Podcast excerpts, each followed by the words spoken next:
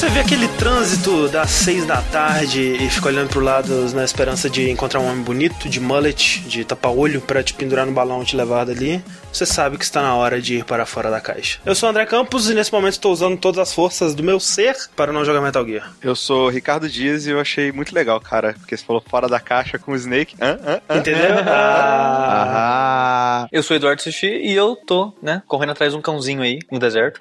E eu sou o Caio Corraine e a minha Quiet já está toda cagada de sangue. E é incrível essa, essa skin dela. Eu tô adorando jogar com ela daquele jeito. Cagada de sangue. Vocês vão abrir, vocês vão abrir. Esse é o nome do episódio. Spoiler, spoiler, corta, corta spoiler. É, gente, sejam bem-vindos a mais um episódio do Fora da Caixa, esse podcast bonito, onde nós falamos de tudo que não é videogame, né? Afinal de contas, nós já temos tantos outros podcasts pra falar sobre esses joguinhos que nós jogamos tanto. Sejam bem-vindos, inclusive, ao feed não games do Jogabilidade, né? Acho que é o primeiro podcast que a gente tá lançando nele é, desde sua renomeação. É novo sim, né? Porque a gente vai colocar os outros aqui eventualmente, né? Porque não vai ficar pra sempre lá. Sim, sim, mas é o primeiro, desde que a gente renomeou o feed, é Sim. o primeiro podcast a ser lançado. Exato. Esse era o antigo feed do Jack, né? O Jack também vai estar aqui, juntamente com o Fora da Caixa e o Linha Quente, que são os nossos três podcasts que não tratam diretamente de videogames. Por incrível que pareça, né? Né? essa Vai, vai abertura. aparecer o nome ou outro ali, né? Mas. De vez em quando tem, vai ter uma coisinha relacionada, afinal de contas nós ainda somos o jogabilidade. Lembrando sempre, nós temos que agradecer a vocês por terem tornado nosso,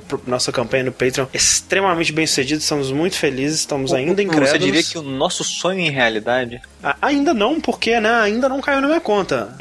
E a gente ainda não mudou para São Paulo, mas estamos encaminhados, estamos muito satisfeitos. Mas é, isso só vai durar enquanto vocês é, nos deixarem viver esse sonho. né? Exatamente, enquanto o suporte de vocês continuarem, né? Que não pode. Ah, não, beleza, então vamos tirar tudo então. Por favor, não. Exatamente, é uma campanha mensal, então a gente pede que vocês continuem entrando lá no patreon.com.br jogabilidade e nos dando esse lindo apoio que permite que esse podcast, por exemplo, dentre várias tantas outras coisas, continue a existir. E, e para quem né, acompanha a gente fora dos podcasts, já deve ter visto que semana passada foi recheada de vídeos, então É verdade. você já deve estar tendo um gostinho aí do que, que, do que é esse novo jogabilidade. Já tá começando, mas é, daqui da- dessa semana pra frente é que realmente começa pra valer. O verdadeiro, né, o 100% do poder de jogabilidade, ele só tem começo quando a gente se mudar pra São Paulo e estivermos na jogabilidade casa. Então fique de olho, assine o nosso canal do YouTube, youtube.com/barra jogabilidade e siga a gente no Twitter no arroba jogabilidade. Exatamente, só quando a gente. é, só quando nós estivermos todos reunidos aqui em São Paulo, que o jogabilidade vai ser um seu Toguro e mostrar ah, eu né, sou Toguro. 100% da sua força. A jogabilidade vai ficar cinza, vai su- surgir uns, uns vulcões no Ah, ombro não dele. quero mais assim. não, cara. Não quero mais não. Cara, já era. Tarde demais, Sushi.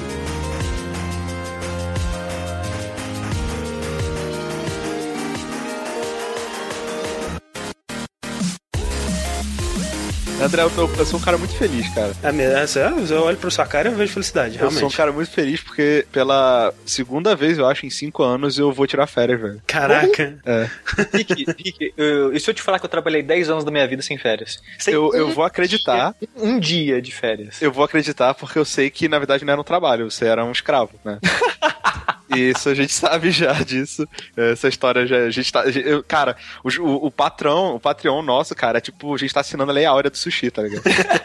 Então, É tipo isso. Mas, mas ô Rick, eu, tipo, essa parada eu não consigo. É, é porque assim, pra pessoa conseguir, né, psicologicamente trabalhar é, esse tempo todo direto, sem férias, é algo que não entra na minha cabeça. Eu só consigo imaginar de duas formas. Ou A, é realmente ela não tem escolha, como no caso do sushi, tipo assim, Sim. é a minha família que tá mandando e eu não, eu não tenho outra alternativa. Exato. Ou B, você tem que gostar do que você faz, e aí, tipo, isso, né, não, não elimina, mas, né, dá aquela aliviada de leve, assim, no tempo que você consegue trabalhar mais algo que você acredita e tudo mais. Que eu acho que seja um pouco do seu caso, né? Sim, e também tem o C, na real, que é tipo, em cinco anos eu troquei de emprego três vezes. Aham, Então, sim, tem tipo, isso. é. Eu trabalhei dois an um ano e pouquinho, aí quando eu ia tirar férias, não, troca de emprego. É um ano e pouquinho, quando vai tirar férias, troca. Porque por mais que, tipo, no- na, na agência que eu tava, era assim, o melhor trabalho que eu já tive. E, cara, chega um ponto que, assim, não tem condição, velho. Eu preciso parar um mês, pelo amor de Deus. Não, e uma É, coisa o- que o é. Rick, Ele, ele não teve uma férias, férias, né? Mas você conseguiu, né, meio que dar uma escapada, tipo, é, com o seu atual emprego, né? Viajar um final de semana pra um lugar e coisa do tipo, né? Então você. É, daí tem, tem recesso coletivo no final do ano, então, tipo, não é tão, tão hard, não. Mas é legal de ter férias é que, tipo, um tem uma, a beleza de você não ter que trabalhar quando as outras pessoas estão trabalhando. Isso deixa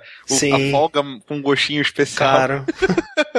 né? Você, você olha assim o Facebook que as pessoas trabalhar, você fala, trabalhem, trabalhem, estou aqui de cueca sem fazer nada. E tediado. E por favor, deixa eu voltar a trabalhar, né? Tipo, essa é, é meio que vai acontecer depois de algum tempo. Mas ah, o legal é que eu vou poder visitar o Rio, visitar minha família, ver uns amigos lá do Rio, vou poder jogar bastante Metal Gear, vou poder ler livros, de repente eu termino livros que eu, que eu já comecei. Olha aí, material pro fora da caixa. É, exato. Tô pensando, ó, em assinar Netflix. Olha, aí. E aí? Aí já era, aí acabou minha, minha, minhas férias. Exatamente. Tipo, Aí nem pro Rio você vai mais. Nem não joga Metal Gear, não faz nada. Pois é, tem que tomar cuidado na ordem das coisas. Mas nossa, é, eu tava falando com o Rick essa semana, né? Que ele falou: ah, não, nossa, não vejo a hora de chegar as férias e tal, tal, tal. E eu falei, Rick, o que que é férias? Porque eu não sei mais, assim, numa boa, né? Porque É tipo, é, esse, esse é o lado interessante, né? De tipo, quando você vira seu próprio patrão e trabalha por conta, né? Tipo, legal, você tá crescendo, o dinheiro é só seu, sei lá, você tem sua empresa, que legal. Só que é muito difícil você se organizar a ponto de tirar férias. Então eu não tenho férias, cara, há uns bons 3, 4 anos. E durante a minha época que eu tava, a época que eu tava na arena, por muito tempo eu trabalhei como, é, como PJ, então eu também não tinha férias. E aí, quando assinaram minha carteira, eu tive exatamente uma férias nos últimos, sei lá, 10 anos. Caraca, velho, é, é complicadíssimo, velho. Tipo, é- essa coisa, né? Você tem, pra, você tirar férias, você tem que estar ou trabalhando pra alguém que vai te garantir que você né, vai ter férias remuneradas e a porra toda, ou você tem que estar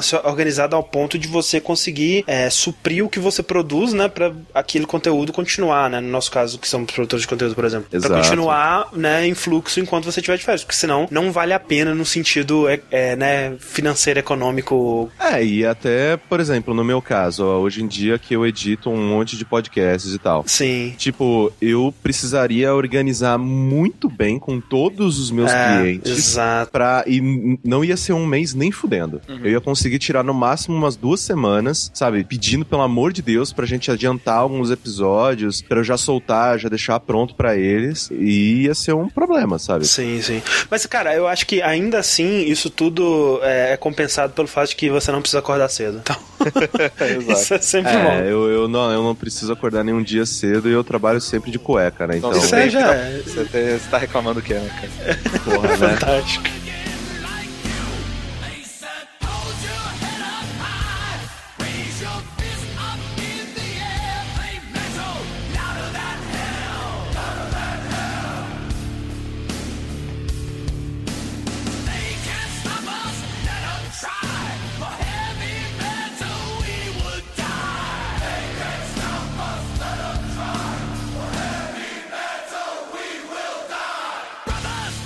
E, e uma das coisas, cara, que eu não preciso estar de férias pra fazer, né? E que na verdade eu, eu faço há muitos e muitos anos, quase tanto tempo quanto eu tô na internet. E eu basicamente nunca parei, sabe? É ler webcomics, velho. Eu, eu sou um cara que adora ler webcomics, eu leio bastante. Tirinhas curtas, já tive uma, né, André? Você lembra do download? Sim, sim, level zero. aham. Sim, eu fiz com, fiz com o Yuri. Que, que tem, né, aquela do, do, do Link com, a, com o escudo de galinha, né, que foi Sim. copiado pela internet inteira. É Sim, tem, verdade. tem essa. É, basicamente, a- as que eu fiz com o Mikin, é, elas viraram, sei lá, memes na internet e já ve- vejo em todos os lugares possíveis sem, sem créditos, né? Oh, sempre. Que é essa do Link, né? Que é o Link usando a galinha como escudo, né? Depois de ele ser atacado. Sim. É, e a segunda que é a do a nos- nostalgia do Street Fighter, que é como que a gente é, entendia os golpes quando a gente era pequeno, porque a gente não sabia japonês ou inglês, sabe? Aí você tem lá o Cuscuz, você tem o Ataque das Corujas, né? Você tem o Macumba Fire, você tem as paradas lá que eu, que eu, que eu pensava que era e o Mickey desenhou e tal. E hoje em dia você vê esses comics por aí. Fantástico, cara. Parte da história da internet, Henrique. Olha só, que bonito. Pena que ninguém sabe. Ou, ou, ou que bom, né? E aí, cara, olhando isso, eu falei, caraca, eu, eu tenho material, muito material pra, pra indicar, né, no Fora da Caixa. Só de webcomic, né, cara? É, então, assim, sempre que eu não tiver uma coisa mais legal pra indicar, eu vou indicar uma comic que eu leio, assim, que provavelmente já leio há um bom tempo e tal. E a de hoje é uma comic que, que eu ouvi a primeira vez num, num Nerdcast, eu acho, alguma coisa assim. Uma leitura de e-mails, alguém falando, não sei. Que chama Oglaf. O-G-L-A-F.com.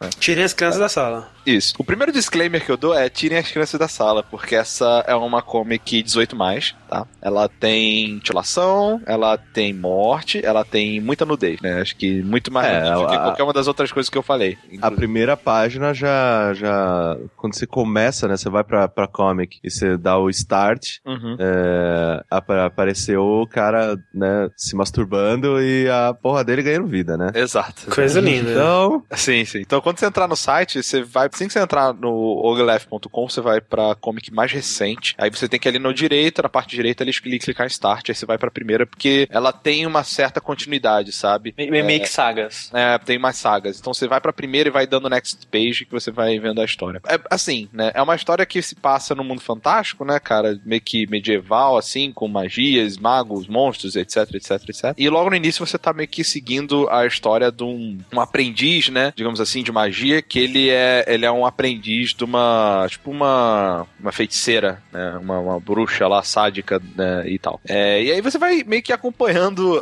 as peripécias, né? Desse cara com essa, com essa me- mestra dele e tal. E é um, é um comic muito regado à comédia. Ele, eu acho legal porque ele não, ele não tem, tipo, não tem vergonha, né? De, de falar de qualquer assunto. E ele é um comic que, cara, tem de tudo, velho. Tem homem com homem, mulher com mulher, mulher com homem, tem morte, monstros, tem, tem tudo, cara, ali, né? Naquele comic. E eu acho ele muito divertido, cara. Muito engraçado. Tipo um Berserk, assim. Não, porque ele, o Berserk ele é dark pra caralho, né? Esse aí é um. É, é querendo. É, quer Você diria que quer não. comic é cômico? Sim, ele é, ele, é, ele é engraçado. Ele é pra ser engraçado, entendeu? Ele, ele, é, um, ele é de humor, né? Só que ele é um humor muito adulto.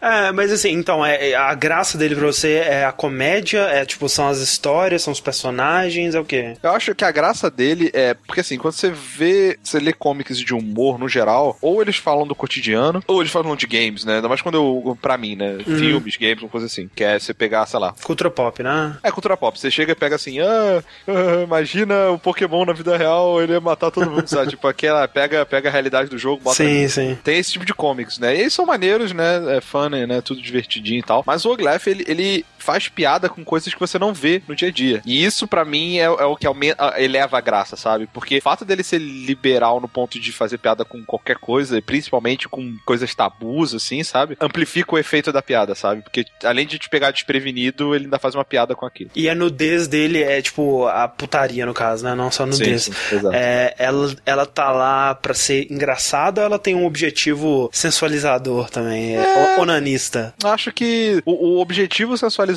é quando faz sentido dentro do- da história pro personagem, sabe? Por exemplo, Entendi. você tem você tem a, a, a saga lá, do logo no início, né? Então não é muito spoiler lá. Eu, que nem o cara eu tava falando, né? Ele começa ele tocando uma punheta, e aí ele, ele, ele goza, né? E, e a- o esperma dele vira um, um bichinho, né? Tanto que o, o nome da, da, da primeira, da primeira historinha é Come Sprite, um, um demôniozinho de, de, de, de porra, né? E aí o bichinho começa a fugir dele e tal, ele vai atrás, e aí ele chega na, na mestra dele e fala, ó, ele, tava, ele tava se masturbando. E aí a, a, a mestra fala, tá vendo? Isso aí é, é, o, é, o, é o meu, minha punição pra você, né? Eu encantei você pra toda vez que você se masturbar, o seu, sua, sua, sua, sua lá se transformar num bichinho e vir pra cima de mim pra eu saber que você tá fazendo isso e eu vou te punir se, se você estiver fazendo isso. Você tá proibido de se masturbar, né? E aí a primeira coisa que ela faz depois de proibir ele de se masturbar é botar ele pra cuidar das sucubus dela, tá ligado? Então, tipo, as sucubus, elas são lá, mega sensuais lá, ficam se pegando e tal, mas é justamente pra provocar o cara, entendeu? Então tem, tem ali uma, um sentido dentro da história. E aí é legal porque tá lá, ele lá cuidando das sucubus e tal, com aquela cara de tédio, né? Tipo, puta que pariu. Aí, né, vários, vários quadrinhos mostrando ela se pegando, ela se beijando, os peitos e tal. Ele com a mesma cara. Aí depois, né, o, o próximo quadrinho, outro bichinho de porra correndo.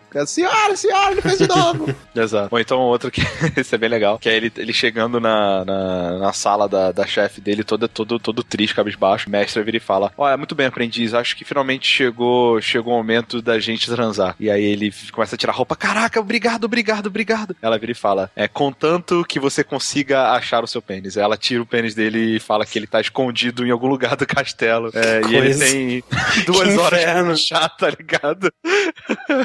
e aí ele vira e e começa a procurar. assim. Muito engraçado, velho. Tipo, cara, que outro lugar você teria um negócio desse, entendeu? Não, não tem, não é. Bem diferente, assim. Exato, exato. E, cara, eu acho muito legal. Eu, Eu não, nunca fui muito de webcomics, assim, acho que a mais que, que mais me pegou, e mesmo assim hoje em dia eu não leio com tanta frequência, que é a do Penny Arcade. Acho que meio que Penny Arcade foi uma fase, sabe, da vida, assim, e aí meio que eu já não me interesso tanto mais, não sei, esse ponto de vista deles não bate tanto mais com o meu, esse tipo de coisa. Mas uma coisa que eu gosto muito que o Penny Arcade fez, eu não sei se vocês assistiram, foi aquele Strip Search. Uhum. Você assistiu, Rick? Assisti todo, muito bom. É excelente, cara, que é, é eu um... não assisti a final. Putz, eu acabei de lembrar que eu não assisti final e até hoje eu não sei quem ganhou. Nossa. A pessoa que ganhou tem um, uma webcomic que tá no Penny Arcade até hoje, então não entre lá. Tá, eu preciso assistir, cara. Eu assistia com a minha ex-mulher, cara. A gente amava aquilo. Não, é fantástico, cara, que é um, é um reality show, né? É lançado em episódios curtinhos de tipo 20 minutos no YouTube, que é pra escolher, tipo, é tipo um American Next Top Model de artistas de webcomic, né? Então eles colocam eles numa, numa casa, assim, e eles tentam, tipo, meio que imitar os clichês de, de reality show, mas é tudo na brincadeira, assim, né? Então os dois caras do Penny Arcade são o, o Gabe Tycho, né? Eles são os juízes, e eles tentam, tipo, parecer evil, assim, mas é tudo, tipo, né, zoando, então é bem engraçado. É muito, muito interessante, sabe? Porque os desafios eles são todos envolvendo arte, né? E desenho Uhum, e criatividade. Então é bem diferente. Mesmo se for pegar outros reality shows que envolvem isso, né? Por exemplo, aquele Ink Master que é de tatuagem, né? É muito mais interessante porque eles se focam menos no draminha, briguinha e mais na, no que realmente importa, que é a, né, a, a- a criatividade, né? E é o que eu digo do Top Chef. Que ele sim é o melhor reality show já feito. Tanto que quando começou a passar, não sei se você lembra, né? Que foi pra ser, Uhum. nossa, é tipo o Masterchef, só que de comic. Sim, Porque sim. É, é- é um reality show que dá foco mais no talento dos caras e tudo mais do que no- nos dramas. É, no caso, tipo assim, eu- no caso do Top Chef, por exemplo, eu já prefiro um que tenha mais foco no drama, porque eu não me interesso tanto assim por- pela culinária em si. Eu quero mais ver a competição mesmo. Mas no caso da- né, do, do Strip Search, é, a- a- né, essa parte criativa e tal é algo que eu acho muito interessante. Então, no canal do Pen Arcades, né, quem quiser assistir. E, isso, e falando sobre webcomics, eu também não sou muito de ler muito, mas uma rec- mais, mais recente, assim, pelo menos eu fui conhecer mais recentemente, que tem um Patreon também, né? É o do Linha do Trem, né? Do Uhum. Rafael Sim, Salimena. Sim. Que é excelente. É bem legal. Abraço, Salimena. A gente Que é ama. nosso patrono Sim. lindo aí, É nosso beijo. patrono, exato. Sim, e, eu descobri dele, cara, com a- o excelente comic que ele fez da Super Trunfo do, do- dos pais, cara. que é excelente, excelente cara. esse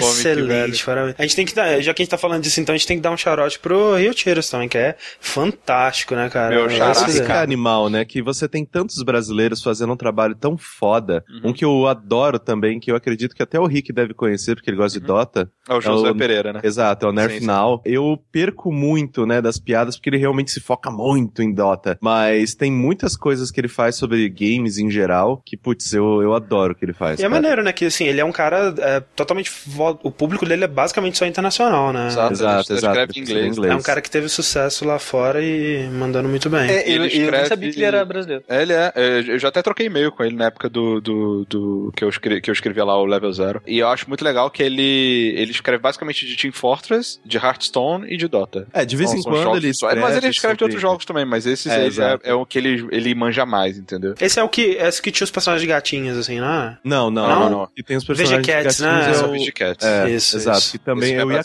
eu ia, né, su- sugerir ela agora também, que eu acho ótimo, assim, é uma gracinha. Webcomics. Webcomics, É. cara, tá aí, ó. E eu É, recomendaria aqui também a, a comic do, do vencedor do Strip Search, mas aí seria spoiler pro Caio, mas eu gosto muito da comic. né, Mas aí eu só queria mais vezes uma confe um, confessar um nego- negócio que acho que 100% das vezes que eu tô gravando com vocês, em algum momento eu abro uma webcam.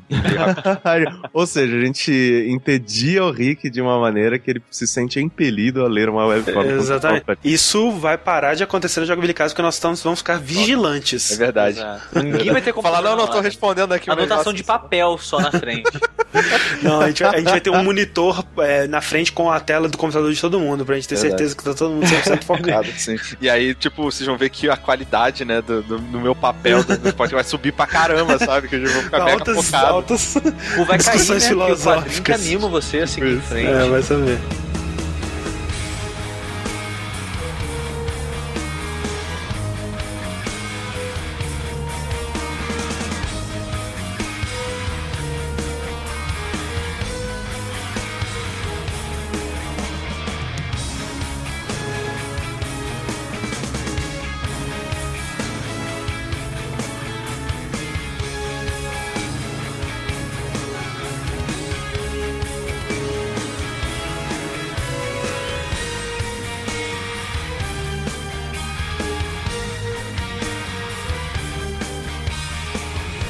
Enquanto o Rick, né, ele, ele é o cara moderno do futuro aí, lendo coisas na internet, eu sou o cara do passado lendo coisas no papel ainda, Que coisas antigas ainda. Eu sempre ouvi falar muito, acho que todas as pessoas, né, acho que não é uma pessoa no mundo que não ouviu falar desse cara, o Lovecraft. Sempre ouvi falar muito dele. Homepage Lovecraft. Exatamente.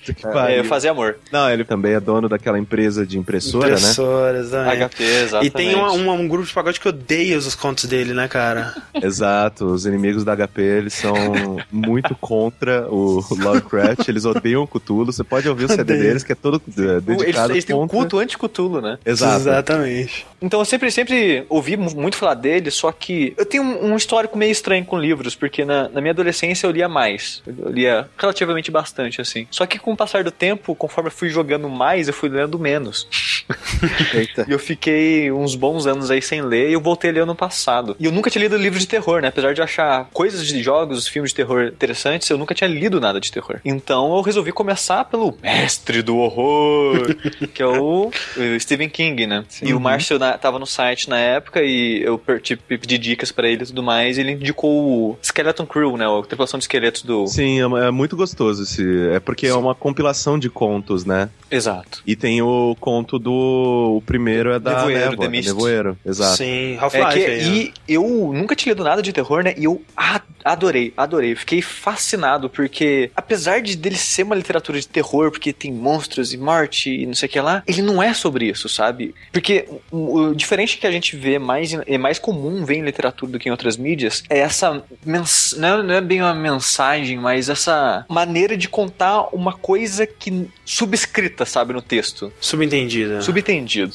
Por, por exemplo, tipo, você tá vendo um filme, é a maioria dos filmes, né, vai ter filme que vai ter isso, claro, mas o filme vai ser aquilo que tá na sua frente, ele não vai estar, tipo, passando uma mensagem escondida de, de um conselho coisa do tipo, sabe? A dos filmes não fazem isso. E jogo principalmente, sabe? E livro é uma mídia que é, que é meio que historicamente sobre isso, né? Tem tanto que o clube do livro existe por causa disso, né? Que eles leem o livro e tiram as interpretações de tudo que é coisa que tem no livro, né? E o livro de terror, dos contos desse que eu li, né, do Stephen King, eu vi muito disso, sabe? Porque pare- dava a impressão que o terror era só uma desculpa pra ele contar uma maneira de uma pessoa passando por aquela situação, né? Colocando uma pessoa extremo e mostrando a natureza humana através disso, sabe? Como que você vê como que o ser humano é falho, como ele é filho da puta. Quando o cara, ele, ele é casado, tá com o filho dele na bosta, ele e o filho dele estão pra morrer e ele só consegue pensar em sexo, sabe? Então, a É, maneira a, que va- a ele... vantagem da, da literatura é justamente você ter um insight muito maior, né, no, na, na mente do, do personagem, porque Exato. no filme é, é, é muito mais difícil. Você, você tem que mostrar isso ou de uma maneira muito sutil, né, através de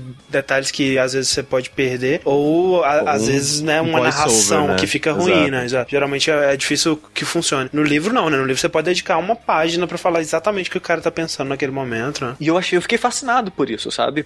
Por esse estilo literário. Eu não sei, eu não li mais livros de terror, né? Desde então. Eu não sei se são todos assim, ou se é um traço do Stephen King. E nem sei se mantém pros outros livros, né? Porque eu só li esse compilado de contos. E eu gostei, gostei bastante. Eu aproveitei, né, que esse ano saiu Bloodborne, que é um jogo que tem muitas influências do Lovecraft e do terror vitoriano, né? Bram Stoker, é, Mary Shelley e por aí vai. E detiçou, né, essa vontade. E também tem o, o ano passado teve True Detective, né? Que estourou Lovecraft e Sim, sim. o cara que escreve o Rei de Amarelo lá. Os dois estouraram no final do ano passado com True Detective. Então, eu já tava com esse, essa vontade, né, de, de ler Lovecraft. Eu aproveitei que um dos meus roommates, ele comprou dois livros do Lovecraft. Falei, bom, tá aí a oportunidade, né, deu, enfim, ler isso daí e ver de qual é. E eu, ao mesmo tempo que ele é exatamente o que eu esperava que ele fosse, não exatamente porque ele tem detalhes, mas ele é bem o que eu esperava que ele fosse, mas ao mesmo tempo diferente porque eu pensava que ele era mais antigamente, sabe? Eu pensava que ele era mais vitoriano. E os contos se passam, tipo, em 1920, 1930, sabe? Então não é mais vitoriano, tipo, Primeira Guerra, sabe? E o conto que eu vou falar hoje, especificamente, é o Nas Montanhas da Loucura. Ótimo começo, bom, bom lugar pra começar, Lovecraft. Sim, é, eu comecei exatamente por ele porque foi que me indicaram, né? Que foi que meu amigo me indicou. Que falou, ah, é o, é o conto dele que é o mais próximo de uma literatura de, atual, sabe? Então é mais fácil de você ler e tentar tirar uma apreciação daí. Bom, eu já tô acostuma- acostumado com conto, né? Mas eu não, eu não sei o que ele quis dizer com isso. Era só a estrutura de conto, de histórias rápidas e. não, que não, é, é, é que, que por exemplo, se você for ler, é, por exemplo, o, o Call of Cthulhu, né, o chamado Cthulhu, sei lá como é que chama em português. Ligação, Ele- ligação. É ligação,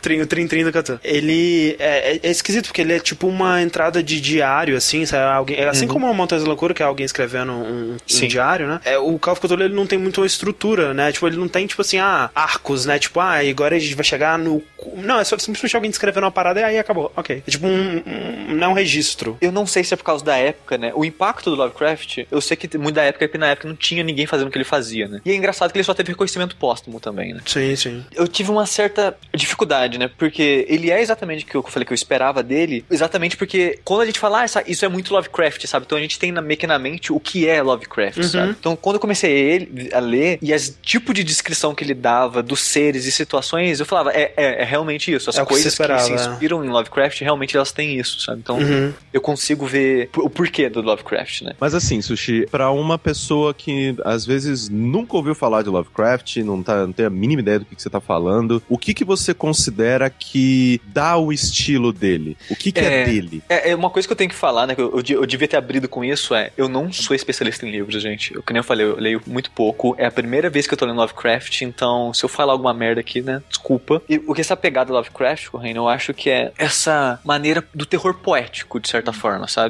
Ele, ele pega coisas que pra gente hoje em dia pode ser mundanas, porque a gente já tem tanta coisa aconteceu depois da época dele, né? Que a gente tá meio que batido, né? A maneira que a gente vê terror e monstros e coisas do tipo, mas a maneira que ele descreve ainda é uma maneira muito poética, sabe? Parece. É uma coisa. Quando eu, quando eu tô lendo, eu falo, nossa, ele tá vendo uma coisa que pra mim seria tão simples, até na vida real, se eu visse. Se eu visse na vida real, seria, ó, sabe? Sim, sim. Não, é quando ele coisa. fala, tipo assim, ah, o sol refletia na neve, não sei o que lá. E, em vez de ele falar isso, ele fala, a neve brilhava como montanhas de cidades, não sei o que lá. Tipo, ele, ele tem uma linguagem muito florida, né? Ele é muito Sim. dramático em tudo que ele E- descreve. Então, esse floreio que ele faz na descrição e nas reações, nos tipos de monstros e, e o jeito que ele perde 20 páginas descrevendo a aparência Sim, de uma criatura, sabe? Só que ele descreve de uma maneira que não é clara pra você. É, Exato, mas esse que é o lance, porque e por que que Lovecraft não nunca foi muito bem adaptado pra mídias visuais, né? Porque o que ele descreve ali é, é, tipo a, a literatura do Lovecraft, ela é a descrição que ele dá, tipo, é, não é os personagens, não é tipo nem os- as histórias, né? Então, é, esse conto em específico, que é o único que eu li, então é o único que eu posso falar, não tem personagens praticamente, Não. né? Você tem o seu. Esqueci até o nome agora o do. William, né? O William, da, é, William Dyer. É o geólogo, vamos chamar de geólogo, que eu sei que ele é geólogo, que ele tá escrevendo esse diário, né, é, a- contando pro mundo o que aconteceu nas montanhas. Sim, sim. Porque ele, né, quando ele tá fazendo aí, foi com uma, tipo, um grupo né, de uma faculdade, e, é, fazer uma Miskatonic. inspeção. Inspeção não, é uma expedição Isso. pra Antártida pra, é, nos anos 30 eles querem descobrir as coisas que tem lá. Então eles começaram a achar coisas estranhas lá. E conforme eles foram passando informação pra universidade através de rádio, eles foram escondendo as coisas mais bizarras porque eles não queriam chocar. Sim, é, eu, eu lembro maneiro quando ele vai começar o livro, ele fala uma parada tipo assim: Eu tô escrevendo isso aqui e eu sei que muita gente vai duvidar do que eu tô escrevendo, porque eu sei que, tipo, é, é tenso o que eu vou escrever aqui. Mas é, se eu deixasse de citar as coisas mais absurdas, eu não teria nada pra escrever, então eu vou escrever tudo. Tipo, O livro é meio que ele descreve. Ele, ele isso, né? É o documento em que ele tá, enfim, abrindo, falando Aham. a verdade. Só que, ao mesmo tempo que o formato é um formato interessante, porque você tem um ponto de vista dele totalmente. Ele é engraçado que é bem científico, né? uhum. Porque ele é um geólogo, ele é um cientista com uma equipe de cientistas, então tudo que ele. A maneira que ele descreve as coisas é uma maneira muito de um cientista, sabe? Ele pega ah, a latitude disso e aquilo, e tenta ter exatidão em tempo, em distância e não sei o que lá. Então ele, você vê essa, muito essa linguagem meio rigorosa, assim, de tipo de informação, e a maneira que ele fala é até meio maçante. Por causa por, por, por ele ser cientista, ele quer explicar as coisas como um cientista, como se fosse um documento é, de científico. Ah, né? Sim, sim. E isso, ao mesmo tempo que eu acho interessante, eu acho meio cansativo. Porque ele, ele se repete muito. O ritmo do. Lovecraft é tipo o mais lento que você puder imaginar, assim, é tipo muito devagar, é tipo muito analítico, descritivo, é absurdo. então, né? ele- Você eu- já leu Tolkien, ou Sushi? Eu só li Hobbit, eu não, não li Ah, Tolkien. ah. Porque o Hobbit é, é o mais tranquilo do, do Tolkien. Queria saber se ele é tipo, se ele é mais ou menos devagar do que esse Então, eu, eu fiquei né? curioso pra conversar com uma pessoa que leu os dois agora pra saber. Porque É. quando eu tava lendo isso, eu falei, cara, será que é assim que as pessoas falam que é o Tolkien? Porque não tem diálogo, né, no livro. É só ele descrevendo e às vezes ele descreve o que uma pessoa falou, mas não tem diálogo. É porque, assim, a diferença pra mim, eu acho que talvez se compare, assim, o nível do ritmo e tudo mais, até é, é, escritores meio contemporâneos, né? Eu, eu acho. Mas o que a diferença pra mim é que um conto de terror ou de mistério, ele me prende infinitamente mais do que um conto de fantasia, que é o, o caso do Tolkien. Tipo, ah, o Tolkien, ele passa 30 horas descrevendo como é que era a fumaça do, do charuto do Gandalf, sabe? E no- enquanto que no, no Lovecraft é, é uma página, duas páginas descrevendo... Não, é, mas, aí que,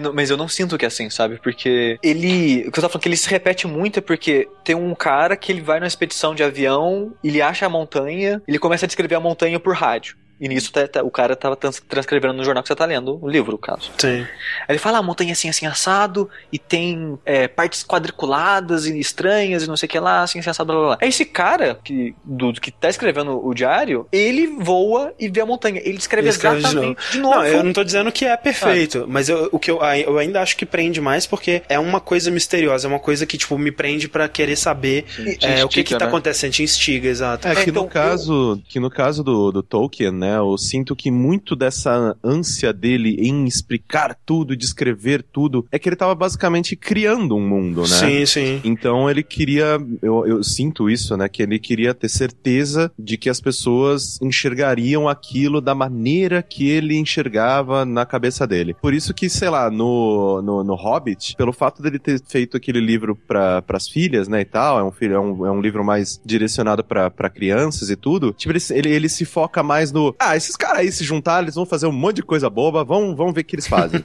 Enquanto no Senhor dos Anéis, aquele negócio épico, aquele negócio tipo, não, vamos aqui estabelecer como essa sociedade funcionava, do que eles se alimentavam, Sim, sim. como era a grama do chão. Então, assim, é, hoje em dia eu não sei se eu teria a paciência, mas eu lembro que quando eu descobri Senhor dos Anéis, né, foi inclusive acho que uns dois, três anos antes dos filmes, eu fiquei sabendo que ia sair um filme desse livro. Aí eu, caralho, né, tá todo mundo mó animado pra isso aqui, vamos ver o que, que é. E eu li todos os três livros, sei lá, em três dias, assim, que são mais Você é de mil maluco. páginas. É, eu não dei conta, cara. Você Eu é achei um muito doido, chato. Nem fudendo. Eu consegui 1.200 fazer isso. páginas. Assim, eu fiquei maluco. Eu falei, cara, que pariu, isso é incrível, meu Deus. Só que aí, conforme o tempo foi passando, eu entendo que vocês falam de tipo de fantasia não me agrada mais como agradava antigamente, eu acho. Porque hoje em dia eu tô numa. Eu tô num, é, lendo livros que são muito mais pautados na realidade. Eu gosto Uhum. muito do Murakami, eu gosto muito, tipo. Inclusive, eu vou, vou, vou falar sobre ele aqui em algum outro episódio. Mas, ao mesmo tempo, quando eu leio algo fantástico e que eu gosto, é porque ele é mais pautado na realidade e em personagens do que no mundo. Sim. Que é o contrário do que o Tolkien fazia. Por E exemplo. o próprio Lovecraft O mesmo. próprio É. Minecraft é assim também. Ah. Exato, por exemplo, o que. Os livros de Witcher, né? Sim, Que sim. eles são fantásticos, eles são sobre bruxos e monstros e tal, só que eles são muito mais realistas, né? E, Eles e são mais... muito mais leves de se ler. né? Exato, São não é muito mais- high fantasy, não é high fantasy, né? É low fantasy, né? Tipo, é tipo, ó, tem mágica aí, só que a galera tá se fudendo, brother. Tipo, Sim. tem gente passando fome, tem gente cagando, tem gente trepando. Assim, é, rapidinho, só uma coisa, tipo, sobre isso do- da descrição, né, do, do- de criar um mundo, eu, eu acho que o Lovecraft ia fazer uma coisa parecida, e a diferença aí é que, tipo, apesar do mundo fantástico da Terra-média ser, né, esse mundo de fantasia e tudo mais, ele ainda é análogo ao nosso, né, enquanto que o Lovecraft, quando ele vai descrever, tipo, por exemplo, o, o Sotote lá, os, os criaturas bizarras dele, é uma coisa tão alienígena, tão fascinante, tipo, eu- eu acho esse exercício de ler o que ele tá descrevendo, tentar absorver aquilo, tentar imaginar como é que é aquilo na sua cabeça, é uma coisa muito fascinante, que é, é, com certeza é o que eu acho mais legal dos contos Eu, dele. eu, eu acho interessante também, André, principalmente porque ele descreve, de, que nem a gente falou, de uma maneira muito floreada, né? Então ele, Uhum. às vezes, complica uma coisa que é até simples. Sim, sim. Mas só pra, tipo, te instigar a fazer você ficar ruminando aquilo. E criar o, o- a tensão, né? De criar o terror, Sim, o drama. E, e o, o livro foi engraçado porque o conto, ele tem 160 páginas, nas, tipo, 20 primeiras, assim, é o cara introduzindo bem devagarzinho o que tava acontecendo. Aí lá lá, pra 20, 30, assim, ele encontra uma, a criatura, né? Uhum. Aí ele vai, sei lá, é um capítulo inteiro, umas 20 páginas, só de descrevendo a criatura, sabe? Sim. Ele encontrando ela e falando, ah, a asa é assim, não sei o que lá. Asa, como é que ele falou? Asa é, cônica? Que porra é essa asa cônica? Pois é, cara. que inferno é esse? Eu, eu, nunca, eu nunca li Lovecraft. O meu contato com Lovecraft que eu tenho. Com Lovecraft, ótimo. Com Lovecraft que eu tenho é por jogos de tabuleiro e RPG, né? O legal do- dos contos de Lovecraft é o seguinte: um, o herói nunca se dá bem, saca? É, tipo, nos geralmente. RPGs, pelo menos, Uhum. assim, é muito difícil você ter um herói que se dá bem, sabe? Porque ele. Os monstros de Lovecraft, ainda mais quando você sai de um RPG, sei lá, RPG DD, que você é um herói, né? Que você mata dragões e, e bruxos e enfrenta tudo, e, né? E você é poderoso, você tá empowered, né? Você tá lá Sim. com poder pra, de- pra superar seus inimigos. Diferente disso, você, o cara é um geólogo, ele é um, ele é um professor, ele é um médico, ele é um, um policial, um detetive, Uhum. sabe? Uma coisa assim. Ou seja, o cara é humano, um ser humano, não tem nada demais necessariamente. E a maioria dos monstros, eles são incrivelmente mais poderosos do que você, sabe? Tipo, É, não é uma coisa que você nem vai considerar, sei lá, enfrentar. Né? Exato, exato. Você não, não, não pensa nem. Principalmente no RPG, sabe? Tipo, o legal do, do RPG de Lovecraft é você ter lá seus pontos de sanidade, sabe? Tipo, Sim. dependendo do monstro, só de você olhar pra ele, você pode ficar insano. É, exato. né? E assim, sem dar spoiler do, da Montanha da Loucura, né? No caso, por exemplo, dá pra perceber que o William, o protagonista, ele sobrevive, né? Porque ele tá contando a história depois, né? Mas, tipo. sobrevive, sobrevive a, ma- a maior parte do grupo, né, da expedição sobrevive. Isso, mas assim, aí a questão é, tipo, mas a que preço, né? O que que eles perderam pra sobreviver? Na expedição ela meio que foi dividida em duas, né? Uma que conheceu, encontrou as criaturas e tudo mais, e a outra que ficou na base. Aí depois, a da base vai ver o que aconteceu da que encontrou as criaturas e descobre que, opa, E peraí. é, to- e é muito parecido com The Thing, né? O, o Enigma de Outro Mundo. E, e- e eu tava pensando, não, não dá, cara. Eu tava- enquanto eu tava lendo isso, eu tava pensando, é muito inspirado. O The Thing é muito inspirado Sim, nesse sim. ponto. Inclusive, né, eu eu tenho que dizer, o minha primeira, meu primeiro contato com Lovecraft, é, e eu nem sabia que era Lovecraft na época, foi jogando um adventure, né, que saía naquelas revistas de, de CD-ROM, essas paradas, chamado Prisioneiro do Gelo, que era, é, assim, é diretamente inspirado, né, na, na, no, no Montanhas da Loucura, é uma equipe que tá fazendo uma, uma expedição na Antártida ou algum, algum continente gelado aí, e eles encontram, né, uma criatura e tudo mais, e aí tem essa coisa toda do cara se perdendo na insanidade. Tinha até um, um Cthulhu, só que era um Cthulhu de tamanho humano, assim, era bem zoado. É, e, e tinha altas coisas. Inclusive, eu tenho vontade de jogar hoje de novo, né? Tendo, tendo, já tendo lido mais sobre Lovecraft, tendo conhecido mais o universo dele pra ver. É, mas só falando rapidinho pra encerrar, né, da, da, lance da descrição dele, que no começo eu achei meio assim, caralho, isso aqui tá arrastando pra caralho, uh, caralho, não, uh, não acontece nada nesse inferno. Aí encontra a criatura, falei, opa, peraí, tá acontecendo alguma coisa. E todo esse pedaço dele chegando ao, até o ponto de encontrar a criatura, né, que ele vai vendo as coisas ficando estranhas aos poucos, os cachorros reagindo, e ele encontra, e o cara se pergunta o que, que é aquilo, aí vai descrevendo pro outro, e e você fazendo esses exercícios de tentar entender, ele é uma, ele não é um conto de terror pra mim, ele é um conto de mistério, sabe? Sim. E você tá, tipo. Você tá. tá você tá, cara, cara, o que, que tá acontecendo? Eu quero saber o que tá acontecendo. Tá, tipo, que porra é essa, sabe? Então você fica instigado em querer conhecer mais desse mundo junto com os caras que também estão querendo conhecer mais sobre isso. né? Uhum. Aí até que chega o ponto, né, que, que seg- o segundo grupo de expedição vai pra encontrar os monstros e depois vai pras montanhas e tudo mais. Aí eu achei que começou a ficar chato, sabe, de novo, porque ele começa a descrever o ambiente. Fala, ah, na montanha a gente encontrou isso. Aí lá tem isso e aquilo. E é muito bizarro, porque ele fala, quando a gente encontrou essa montanha, ele fala, eu e o piloto do avião, a gente gritou de desespero e que não sei o que. Cara, não, né, gente? Ninguém, não, sabe? então eu acho que ele, ele exagera um pouco né, na reação, assim, da- das pessoas e a maneira que ele escreve tudo que acontece lá. Tipo, tá, cara, eu tô 80 páginas aqui, acaba com isso, pelo amor de Eu, Deus, eu cara. teria gritado, Sushi, eu teria gritado. Você que não tem coração, tá bom? Não, o sushi é foda, né? Cara. Não, é que nem eu o falei. sushi ele tem resistência, ele, ele não ia É. ficar insano de cara. Não, mas é que tá. Eu, quando a gente pensa assim na, na vida real, qualquer merda vai assustar a gente, sabe? Se a gente vê um zumbi que a gente vê todo dia na internet, a gente Sim. vai ficar assustado, sabe? Sim. Uma coisa que, tipo, mexeu comigo muito e me fez pensar na situação foi, tipo, o trailer do Dark Souls 3. Que Uhum. aparece aquele crânio gigantesco na sua frente, se movendo como se ele ainda tivesse um corpo, sabe? Sim, sim. um crânio que é três vezes o seu tamanho. Então, se você tá andando num lugar. Se imagina, você se imagina andando num lugar escuro e aparece uma porra dessa na sua frente, eu nunca mais saio de casa, cara. Não, mas assim, é- é- o que você tem que pensar é o seguinte, tipo, o que que, como é que é essa montanha, né, ou essa cidade, ou seja lá o que eles veem, pra ter extraído essa reação da pessoa, né? Sim. Não, mas então é isso que tá. Quando ele começa a descrever, ah, não, tem construções assim, essa. Isso não parece.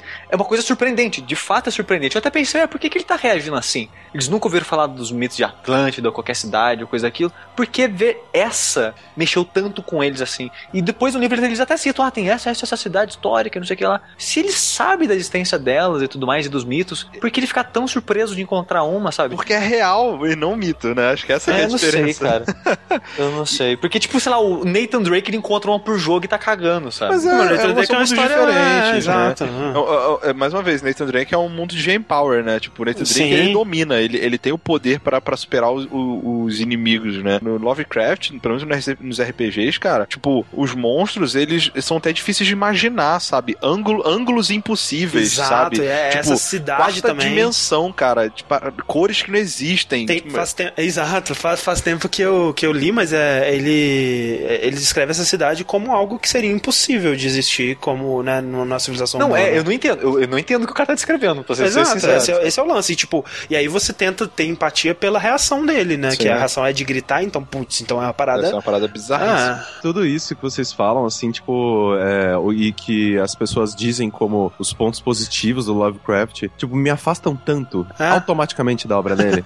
Porque, cara, assim, tipo, esse negócio de tipo, ah, não, Cthulhu é um monstro tão terrível que você não consegue olhar pra ele, porque senão você fica louco, você morre, você, sei lá o quê. e tipo, sabe, sei lá, eu, eu, eu não, eu, assim, eu, eu gosto do conceito, eu acho, caralho, né, tipo, um monstro tão desgraçado que você não pode nem olhar pra ele, que você morre, sei lá. E tipo, eu adoro o conceito, só que, que nem você, que nem a gente tava falando antes, assim, esse negócio tipo de, é tão fantástico que me tira, porque é, eu acho assim que Mas o, o que negócio, sushi... dele com, o o negócio dele com o Raine é exatamente isso, sabe? Porque, pelo menos esse conto, a maneira que ele descreve é um cientista descrevendo. Então, ele tem esse negócio de tentar colocar o mais real possível, principalmente na realidade da pessoa da época, sabe?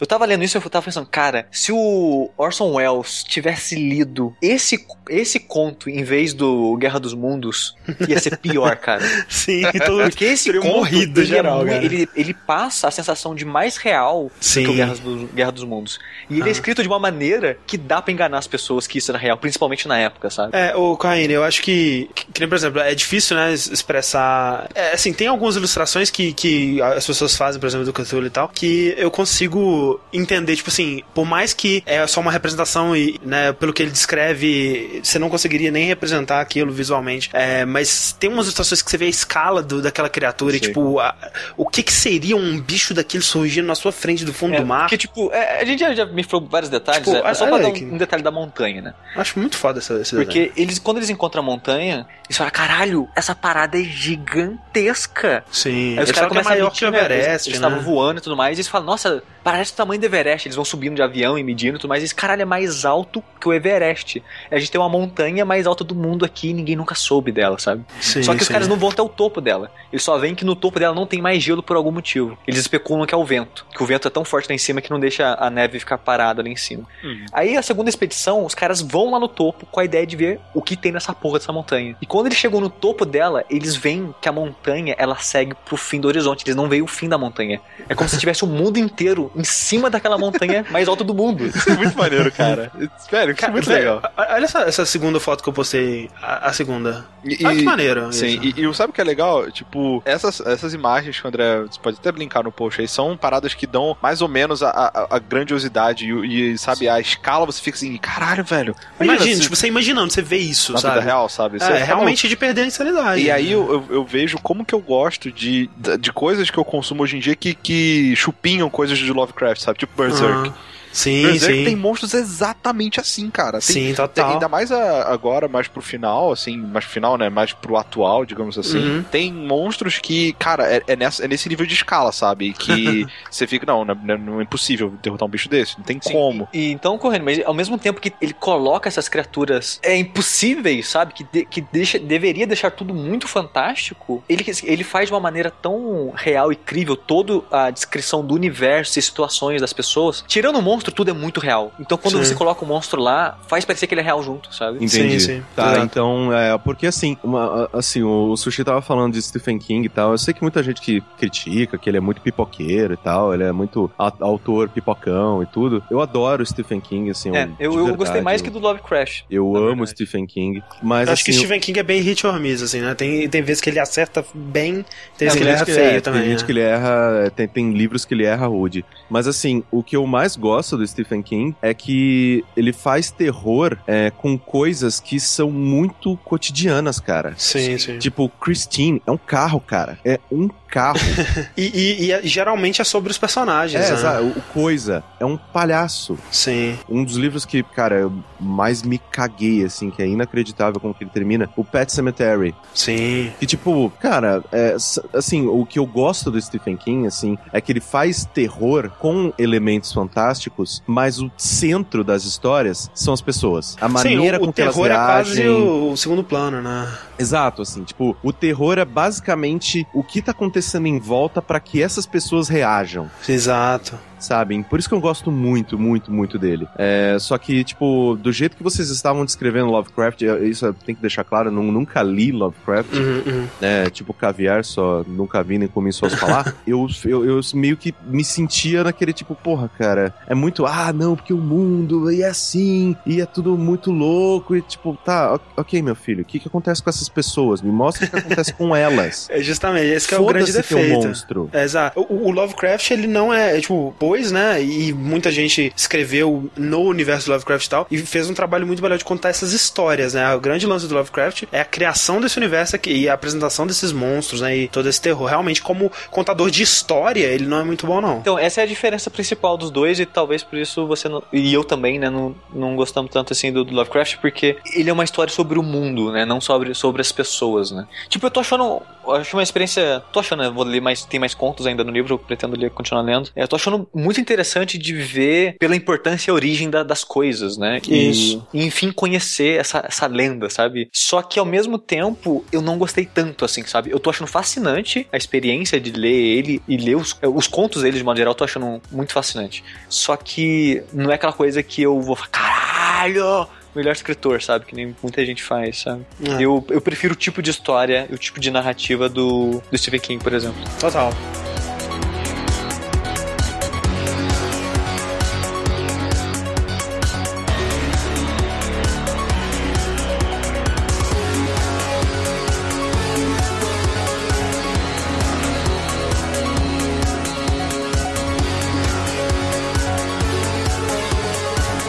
Falando de terror, né, ou de coisas assustadoras, de perspectivas assustadoras para a vida, a nossa vida Ai, real. Meu Deus, não, gente. Só da vida, não. Vamos falar da vida aqui porque eu assisti. É, eu tinha assistido há mais tempo, eu reassisti, né? Pra refrescar a memória. Aquele filme Ex Machina. É conhecido no Brasil como Inteligência. Não, Instinto Artificial. Olha aí que coisa. É um filme do Alex Garland, que é o cara que escreveu ah, aquele Extermínio, né? 28 Days. te- É, 20 28 Dias. Que é, que é aquele filme de zumbi. Zumbis correm. É, sabe qual? Com o. Killian Murphy? Não? Ok, tudo bem. É, ninguém. ninguém, ninguém Tá sabe. bom, não, anyone. Enfim, ele dirigiu esse filme, o primeiro filme que ele dirige, além de escrever. É um filme com uma premissa muito legal, muito interessante, que é o seguinte: você tem o Oscar Isaac, que é um excelente ator que tá em alta aí, né? Ele vai fazer Star Wars, fez. A primeira vez que eu vi ele foi no Drive, né? Que ele é o, o Standard, é, o, o marido da, da mocinha lá. Ele faz o CEO de uma grande empresa de search engine, né? De, de busca. Quem, quem, quem, será que eles estão se inspirando, né? Será? Será? É, Bing. Bing. é o KD, é o CEO do KD. E ele, na empresa dele, ele faz um, um concurso, né? Tipo, ah, quem, se- quem foi escolhido, vencedor desse concurso, vai passar uma semana com o- na casa do CEO e vai, né, conseguir trabalhar com ele uma semana e tal, que honra. É tipo, é- ele é uma figura tipo um Steve Jobs, assim, né? Todo mundo olha e, caralho, esse cara é foda e tal. E ele é, tipo, mega excêntrico, esse tipo de coisa. Aí nós temos, um, começa com o nosso vencedor desse concurso, que é o interpretado pelo Domo Gleason, que é o que vai ser outro, outro cara aí do Star Wars. Todo mundo tá no Star Wars, até eu tô no Star Wars. E ele vai pra essa. Ele vai de helicóptero, né? Ele leva de helicóptero pra, um- uma, pra casa desse CEO, que é tipo um, um retiro, assim, nas montanhas, na floresta, assim. Uma casinha super high-tech. É, e lá ele vai passar uma semana com esse sujeito. E lá ele descobre que ele não tá lá só pra, pra, né, ficar de bobeira, curtindo, curtindo a vida nessa casinha. Ele vai ser parte de um teste. Ele vai ser o elemento humano num, num teste de Turing, que é um teste em que. Determina se um humano consegue, se uma máquina consegue se passar por humano. Exatamente, se uma máquina, se uma inteligência artificial consegue se passar por um ser humano, se consegue enganar um ser humano, que é um, um, uma, um né, que, que, é, que a inteligência artificial é um ser humano. E aí, é, nisso, tem que. ele- durante essa uma semana ele vai fazer vários testes com essa a inteligência artificial, que Que está em um Android, né? é um androide, exato, é uma, uma moça, né, a Ava. O que eles fizeram, eles fizeram um trabalho muito legal de representar ela, porque ela tem um rosto humano, né, e, e- e, né, totalmente perfeito, né, você não vê que é, não é tipo aquelas, é, aquelas bonecas japonesas que é super creepy, não, é tipo totalmente humana, né, inclusive não foi usado efeito especial no rosto, é simplesmente o rosto da pessoa. atriz. É.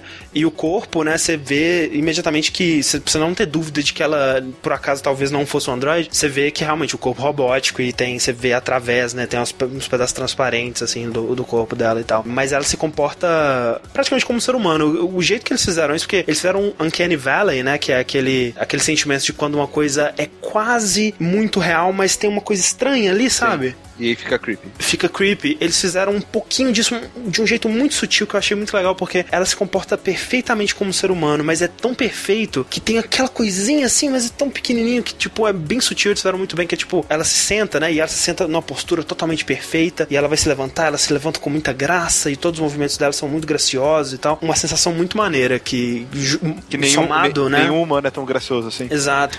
E aí, somado com o visual, né? Que é um rosto humano perfeito, com aquele corpo robótico estranho, dá uma sensação muito, muito esquisita. E a história é isso, né? Você tem esse personagem principal, que é quem você tá, você tá acompanhando o ponto de vista dele, né? Que é o Caleb. E ele tá tentando conversar, né? E, ter, e entender essa, essa android. Ao mesmo tempo, será que é só isso que tem, né? Será que é só o ponto de vista dele? Qual que será que é o objetivo do, do, do CEO, né? O que, que será que ele quer? Porque quando ele chega, né? Ele é um cara muito excêntrico e ele, tipo, ele tá sempre tentando estabelecer a dominância dele naquela situação. É, é tipo uma fábrica de chocolate, Willy Wonka, assim. Por aí. Só que creepy. Porra, mais Willy creepy Wonka é que o Willy Wonka? caralho, você tá falando. É verdade. Principalmente do Johnny Depp. O antigo, o antigo era mais, tipo, aquele tiozão simpático, aê, vamos lá.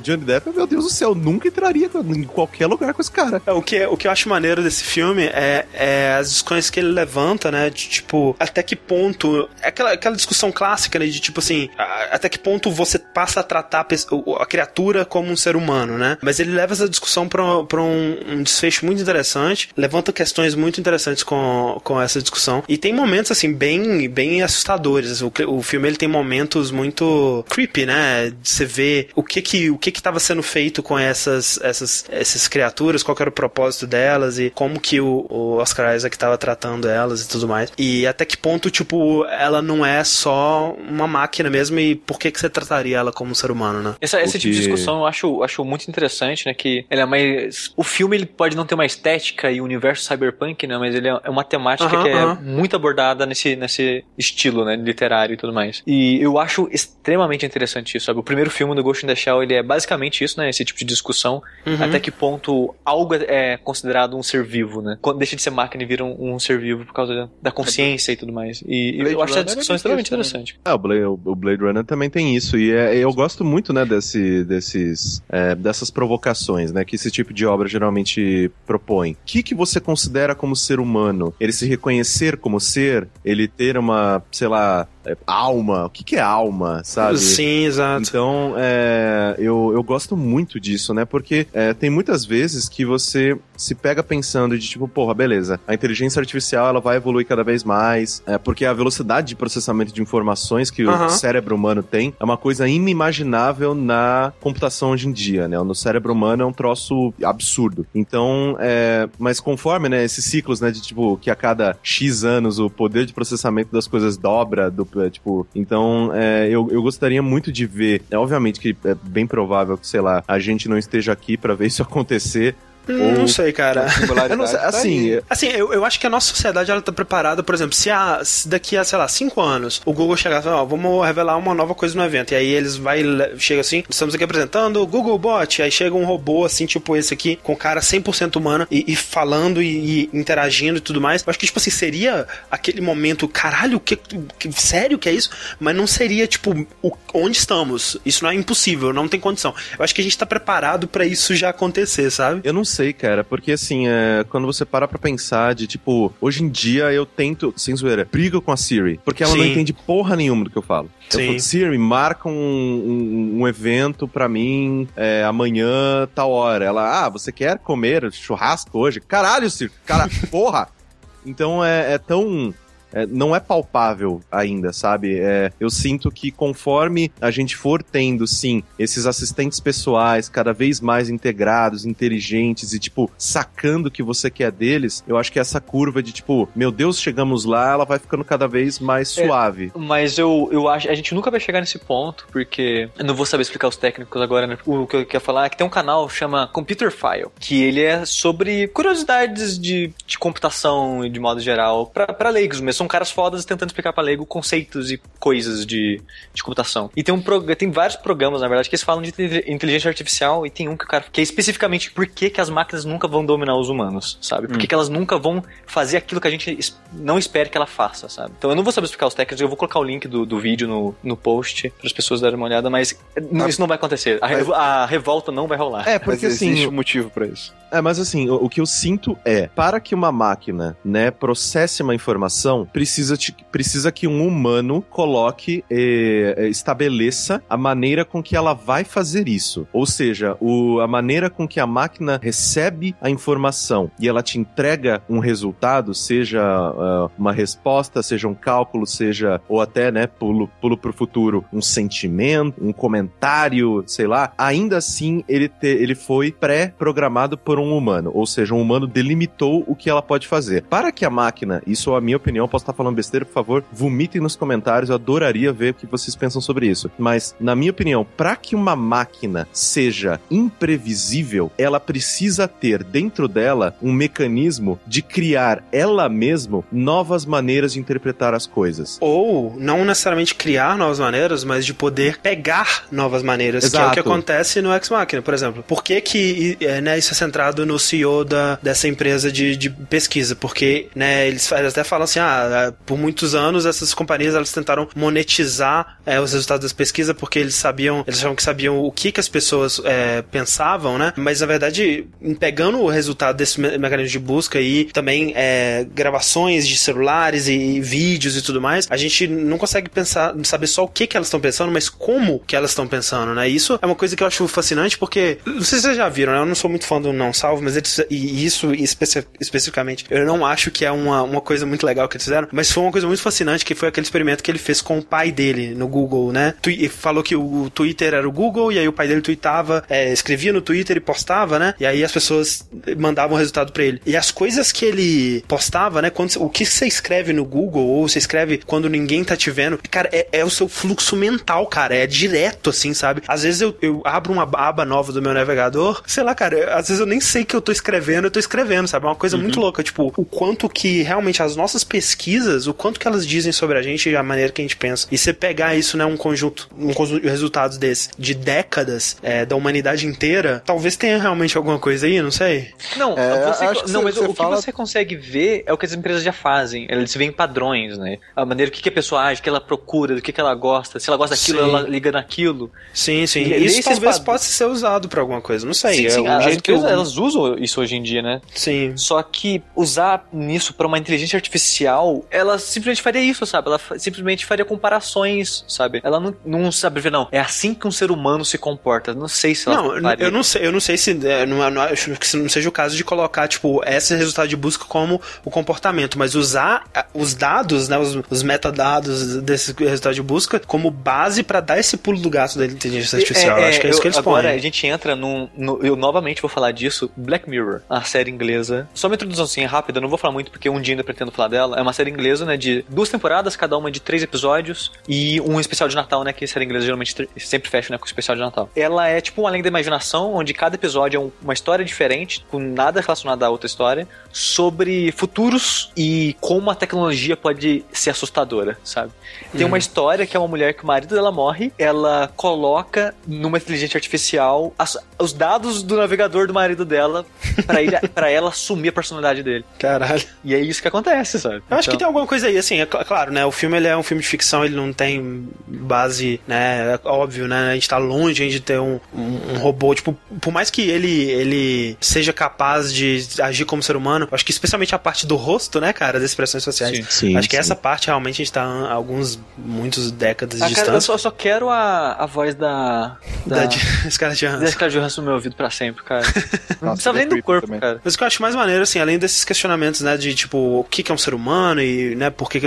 ah, Inclusive, eles, eles levantam essa questão na, na questão da linguagem, né, tipo, se- será que o ser humano, ele, ele já nasce com a capacidade da linguagem e ele só aprende a estrutura, né, como estruturar essa linguagem ao longo da vida, mas ele já nasce com isso? Ele faz questionamentos interessantes sobre esse tipo de coisa, mas o que eu mais acho legal é como que ele subverte é, algumas expectativas, porque, é, obviamente, né, o, o Caleb, ele começa a se afeiçoar a essa android, né, querer ajudar ela pelo que ela tá, né, ela tá meio que prisioneira ali e tudo mais. Mas, tipo, até que ponto. E a gente tá acostumado, né? O, ah, o herói ele vai salvar a mocinha e tudo mais. Mas até que ponto a gente tá. A gente tem toda a informação, especialmente vendo da segunda vez, né? Você vê como, é, como que é, a situação dele não era a big picture, né? E, e, claro, não vou dar spoiler aqui, mas é muito interessante ver. E, e o final do filme, especialmente, ele diz muito sobre é, a mensagem que ele quer passar. Queria que algum de vocês tivesse visto para poder comentar melhor aí sobre esse final, mas é, é muito maneiro. Ele. O, o, jeito que ele subverte o que você esperaria de uma história desse tipo, né?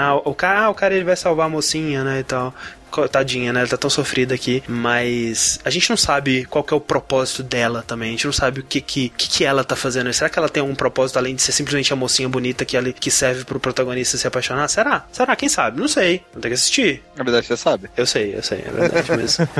é, excelente filme, cara. Muito bom mesmo. É um dos melhores filmes de ficção científica de, de ficção científica que eu vi nos últimos anos. E é, excelentes atuações de todo mundo, né, cara? O Oscar Isaac, ele, ele faz um cara escroto, sabe? Um cara que você quer você quer odiar. Ele, você acha que a atuação dele foi standard? Foi standard, foi standard. É, e eu preciso ver mais filmes com ele, cara, porque é, aquele, é um tipo daquele ator que atualmente eu já tô mais acostumado com o rosto dele, eu consigo conhecer melhor, cara, mas cada filme que você vê ele, ele tá com uma aparência totalmente diferente, né? Ele tá tipo barburu careca nesse, no Star Wars ele tá galanzinho. sem barba, galanzinho, assim, é muito esquisito, velho. Mas é isso, Ex Machina, recomendo.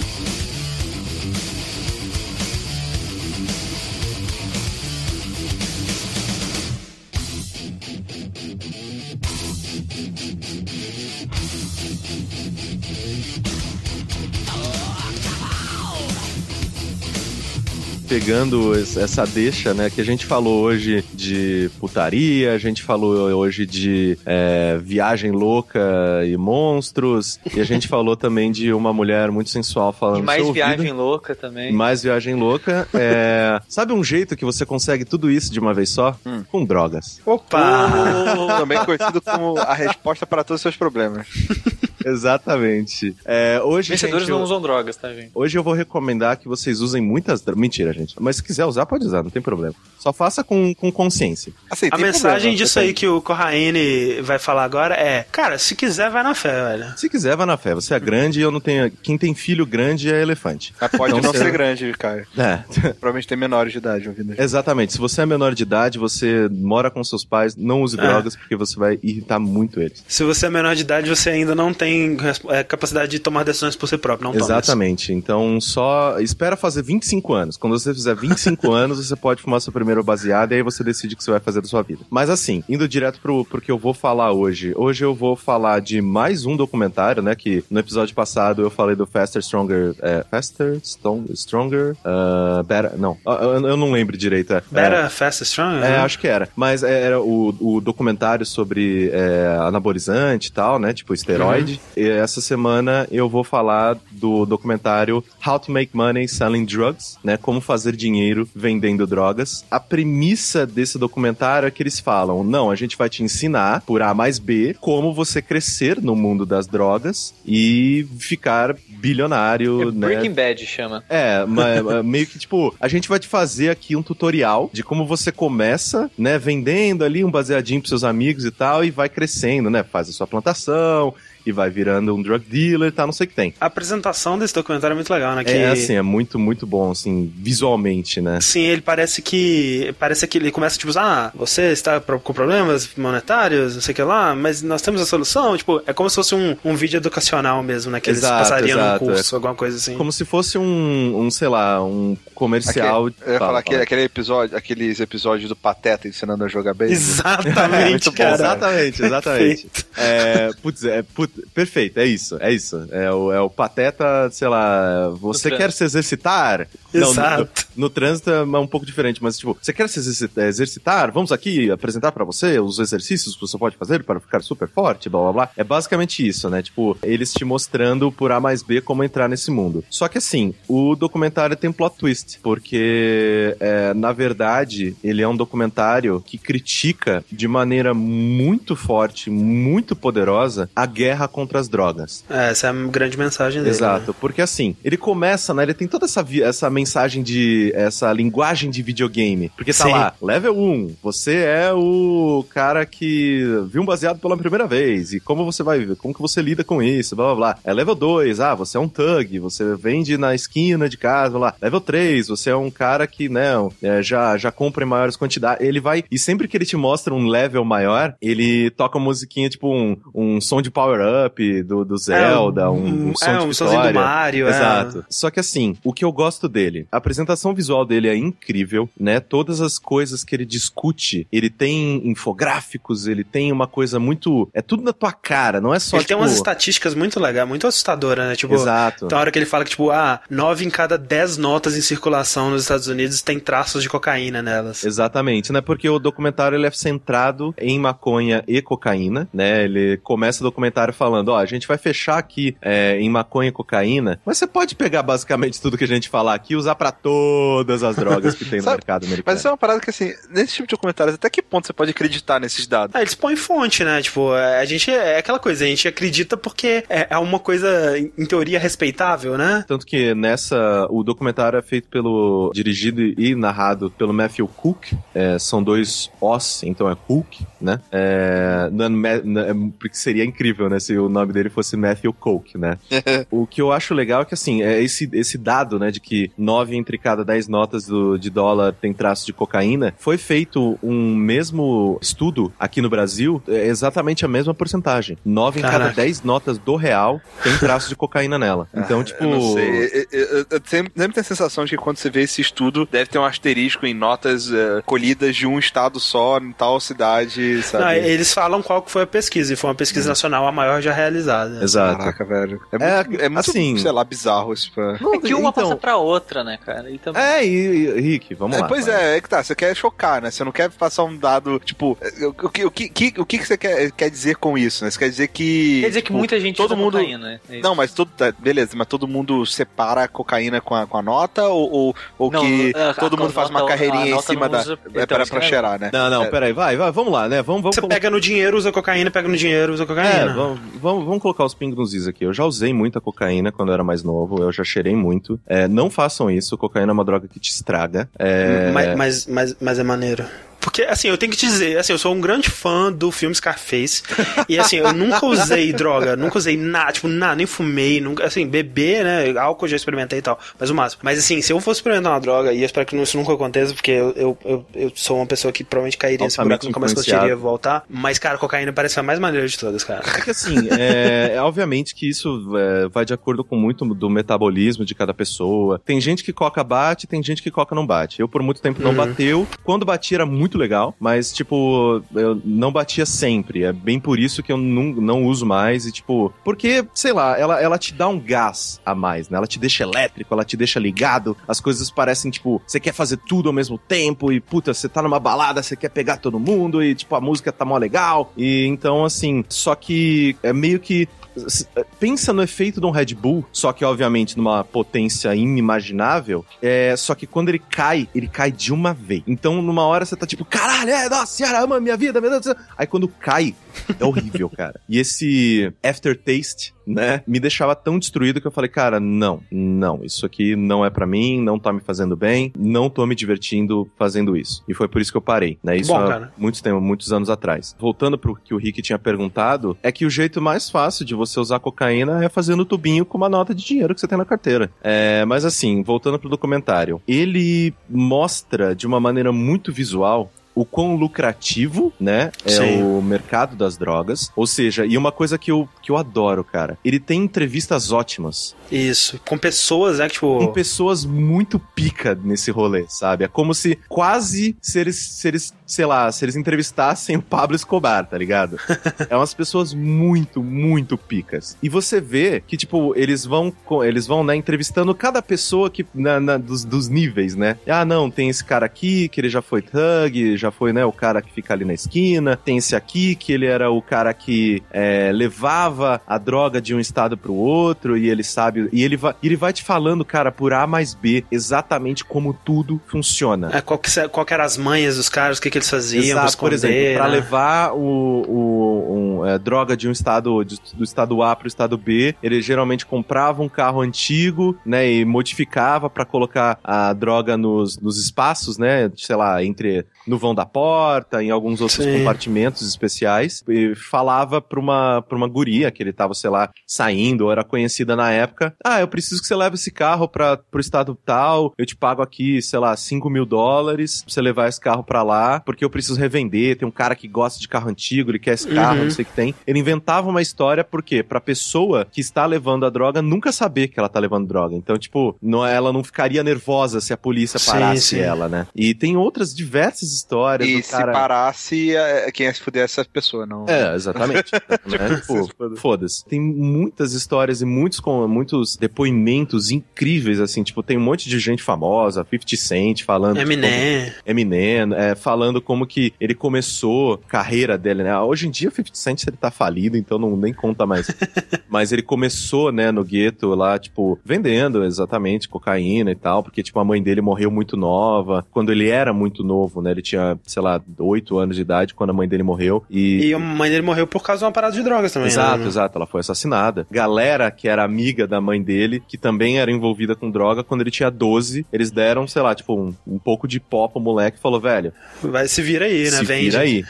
assim, todos os depoimentos, eles são incríveis, cara. Assim, eu gosto muito é, da sinceridade e também da maneira com que eles falam de droga como se fosse uma coisa normal. Né? Não, tipo, não, beleza, você vai, você compra, você vende, você planta, é, é muito fácil você plantar sua própria maconha, é assim que faz. Como é que você faz? Deixar ela secando por tal tempo, aí Exato, você assim, vai. e tudo é muito gráfico, então é, É. é muito palatável, é muito fácil de consumir um- esse documentário. Só que conforme ele vai evoluindo, conforme ele vai subindo né, nessa, nessa listinha de 10 pontos que você pode subir, ele vai ficando sério. Porque, né, no começo é- ele, ele mantém esse discurso engraçadão. De, Tipo, não, aí, ó, nessa aqui, ó, sendo esse cara aqui, nesse nível, você tá tirando mil dólares por semana. Aí, ah, você subiu o nível, você tá tirando, tipo, mil dólares por dia. É, tipo, aparece a cara do cara assim, aparece na, na, na tela assim, 10 mil dólares por semana aos, aos 15 anos, sei lá, uma Exato. parada assim. Aí, tipo, história de sucesso, plim! É, exatamente, assim, é muito. É um cara tentando te chamar pra vender, sei Sim. lá, é, seguro de carro, pra te vender enciclopédia, sei lá, alguma coisa assim, saca? Tipo, ele é, é um inf- infomercial, né? É, Aham. Ele tá, tá tentando te trazer pra aquele ponto. Só que conforme ele vai subindo, ele vai ficando sério. E quando ele fica sério, que eu acho que ele fica incrível. Porque Sim. ele mostra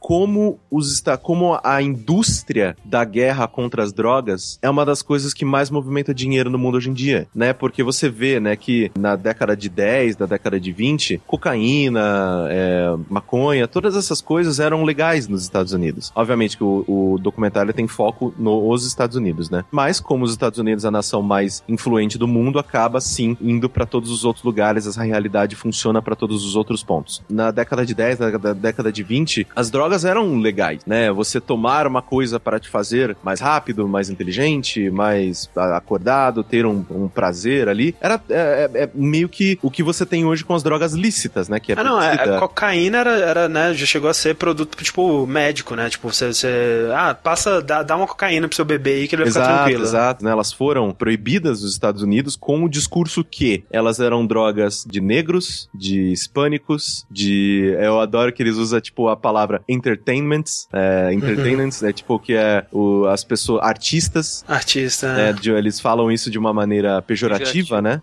Esse tipo de substância faz com que as mulheres brancas queiram fazer sexo com negros. É, tipo, é, é tipo, é que nem o rock and roll, né? A substância do capeta que vai fazer todo mundo... Exato, tipo, ah, e essa substância faz com que eles toquem aquela música do diabo, que é o jazz, Sim. o soul, sabe? Uma coisa de 1910, né? E aí foi tudo proibido, né? E foi nessa época que, sei lá, a gente tem aí todas a, a- a, a, a, indústria da máfia crescendo nos Estados Unidos, né? Porque, principalmente de bebidas, né? Lei seca, né? É, foi tudo proibido ao mesmo é. tempo. E aí você viu, né, a criminalidade crescer muito porque uh, o, as, as máfias controlavam a distribuição de, principalmente de bebidas, né? Porque, sei lá, bebida era uma coisa que era proibida só nos Estados Unidos. Então tinha de, uhum. de um monte em outros lugares, então era muito fácil trazer. E aí você vê, né, a ascensão de caras como Al Capone e tudo mais. E aí, só que eles viram que o problema que a proibição das bebidas era muito grande, e eles falaram, cara, não, cara, tipo, desencana, tira a lei seca, desencana é. que tá se fudendo por causa disso. A galera quer beber, a galera vai beber, desencana. Só que nessa de voltar a coisa à legalidade, a bebida voltou e as drogas não. É, devia ter voltado tudo, né, cara? Assim, eu, eu, eu, eu acho que, tipo, você falou que se aplica. Acho que é, se aplica a, a, né, a nossa realidade, por exemplo, de uma forma análoga. Acho que não exatamente. Então, assim, eu não saberia dizer pra situação do Brasil se seria. Provavelmente sim. Mas esse documentário me deixou 100% convencido de que a melhor coisa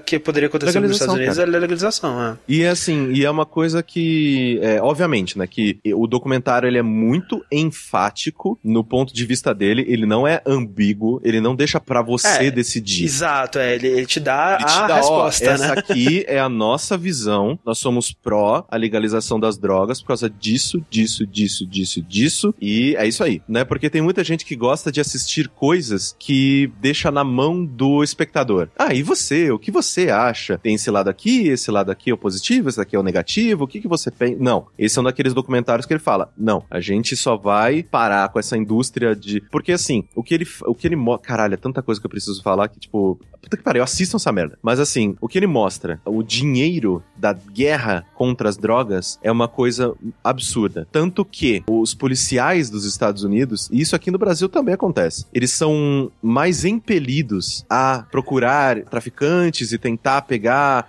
apreensão de droga todas essas coisas, mais do que, sei lá, procurar o responsável por um roubo, por um assassinato, por um estupro. Por... É, no, nos Estados Unidos é, é, sinistro porque, né, você mostra lá, né, tem o DEA, né, que Exato. é o Departamento de, de, Narcóticos dos Estados Unidos, e aí você vê que, tipo, ah, quando ele foi, quando esse departamento foi fundado pelo Nixon, lá o investimento dele era, sei lá quantos milhões, e aí, tipo, até o final do mandato dele já tinha dobrado. E hoje em dia é questão de bilhões, assim, por ano, tipo, ah, muitos, é. muitos bilhões mesmo. Exatamente, assim, tipo, e, é, e, é muito dinheiro. Sim, e o sinistro é que, tipo, que ele, é, eles falam assim: ah, pra continuar recebendo esse investimento, eles têm que mostrar resultados. E para mostrar resultados, eles têm que prender muita gente. Exato. E pra prender muita gente, né? E eles falam assim: ah, enquanto você tem no, numa, numa investigação de homicídio, né? Você tem que, né, encontrar as provas, né, a vítima, o suspeito, encontrar, né, fazer o julgamento e tudo mais. Na, na, fazer um drug bust, né, pra você prender alguém por, por tráfico de drogas e tudo mais, você não precisa de nada disso. Você, tipo, inclusive, é praxe, de praxe, a plantar drogas numa pessoa, né? Exato. né? Tipo assim, você, ah,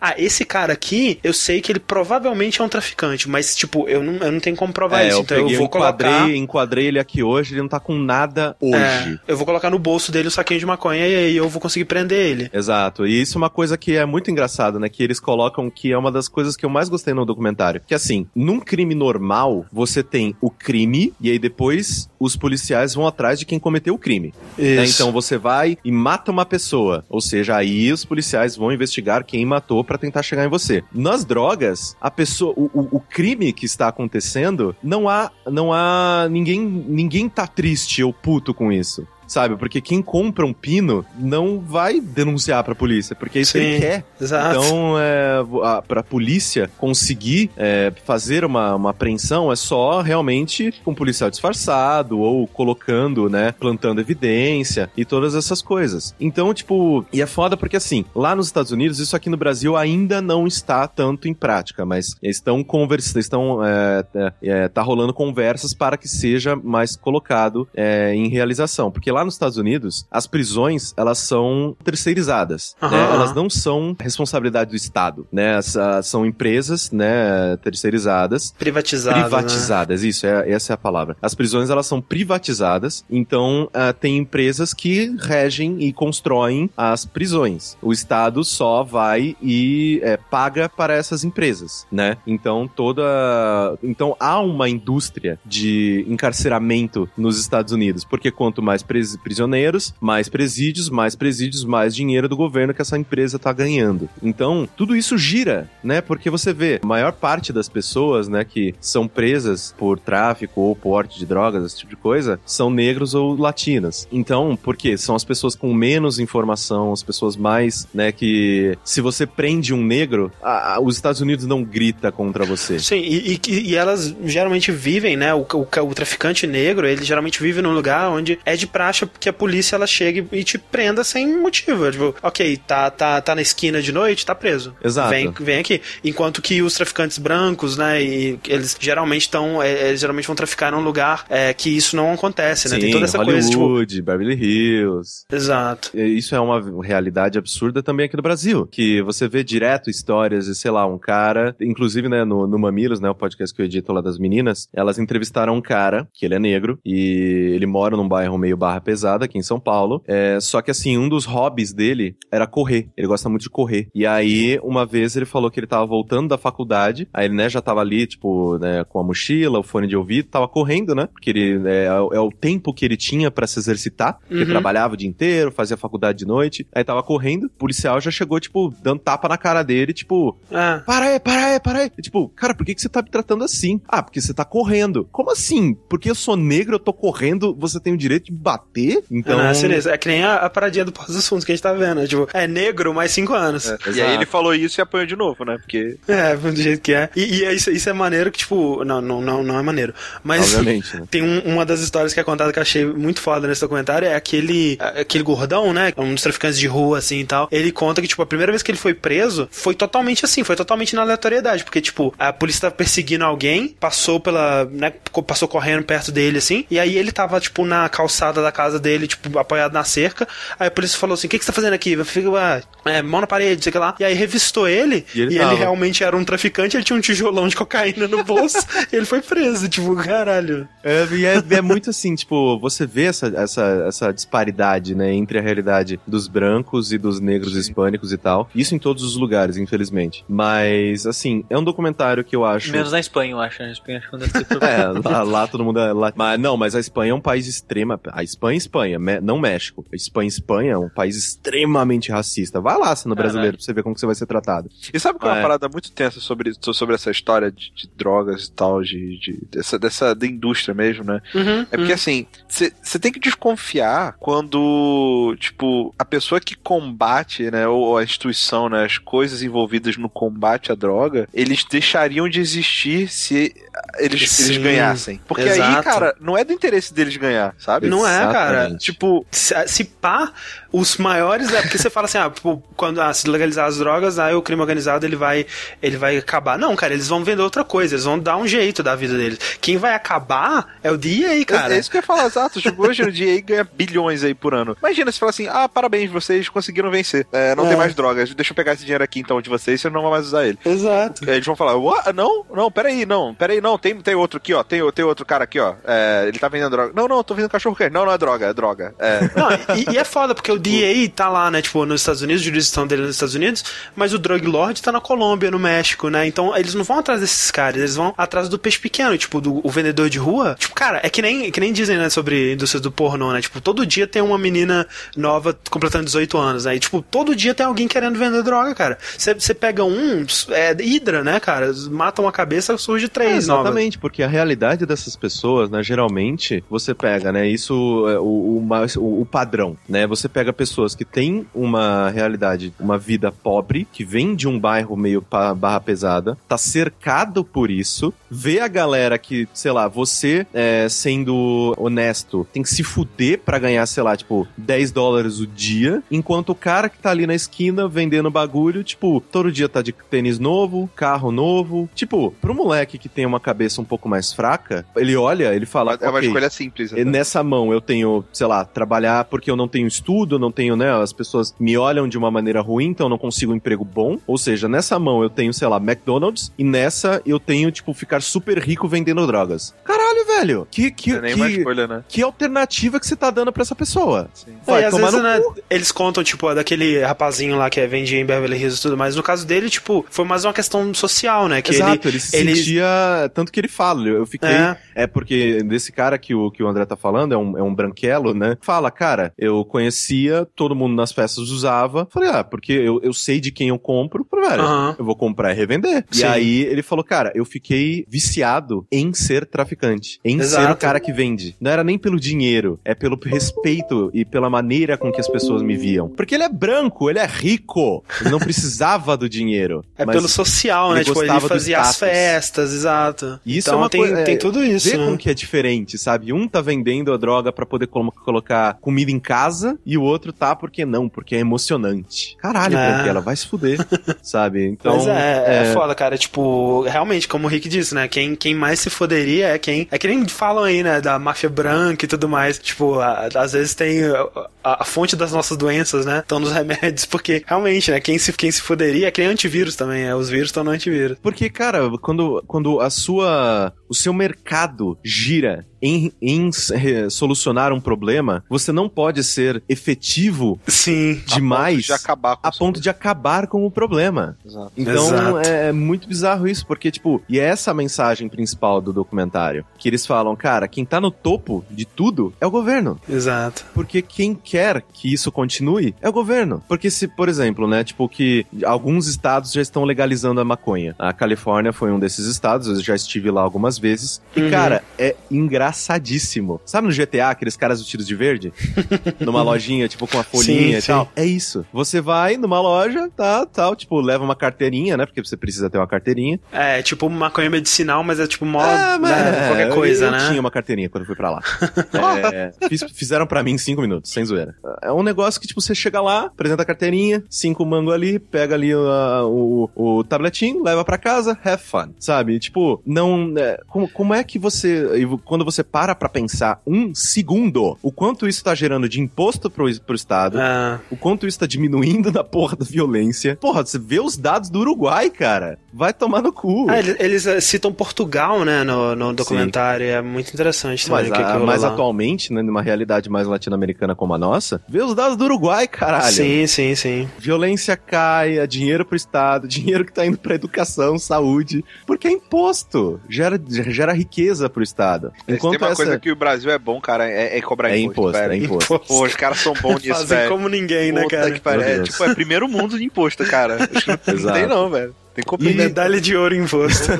E isso é absurdo, cara, porque quando você fala de crime organizado, né, que a maior fonte de renda deles é o dinheiro de drogas, com esse dinheiro, eles não só compram mais drogas e produzem mais drogas e distribuem mais drogas, eles se armam, eles, né, atraem mais pessoas pra, pra milícia deles. Então, quando você corta esse dinheiro, cara, eu sei que, né, o crime sempre vai se organizar, né, ele é tão organizado que ele vai encontrar outras maneiras. Mas, cara, Sempre existem coisas proibidas. tipo, o, a- o Tropa de Elite 2, ele, ele fala disso muito bem, né? Um Sim. bom filme sobre isso. Eu, eu adoraria ver esse momento na realidade em que, a, em que o governo viraria para pro crime organizado e ia falar: queridão, se vira nos 30. que agora a gente tirou isso de vocês. E no Brasil é mais bizarro ainda, né? Eu tava ouvindo, inclusive, no, no próprio Mamilos. No Brasil você não pode comprar e você não pode Portar. portar, mas você pode usar. Exato.